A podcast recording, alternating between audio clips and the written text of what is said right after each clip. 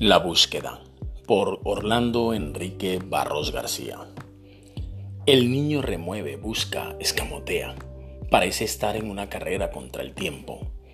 Podemos decir que casi desde la génesis de su existencia, él vive la misma agonía, siempre cerca de las alcantarillas, debajo de los puentes o en uno de los tantos basureros de la ciudad como hoy, escarbando entre metales retorcidos, papeles sucios, envases plásticos y demás miserias e inmundicias citadinas.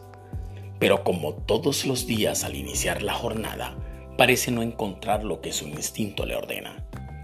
Su atuendo de harapos que ya hace parte de su piel, deja ver a través de los inmensos ojos que en él abrió el criminal paso del tiempo, su cuerpo huesudo y ansioso.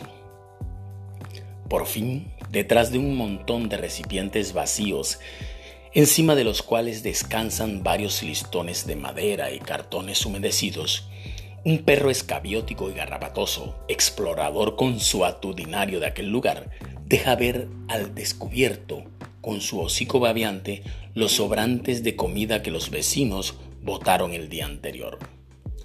Luego de una feroz disputa donde finalmente se impone la especie superior, el infante logra el único bocado del día mientras observa una gigantesca valla publicitaria que desparrama ante su escuálida e insignificante presencia la imagen de otro niño, rozagante y sonrientemente feliz, dándole el más voraz mordisco a la última hamburguesa que promueve McDonald's.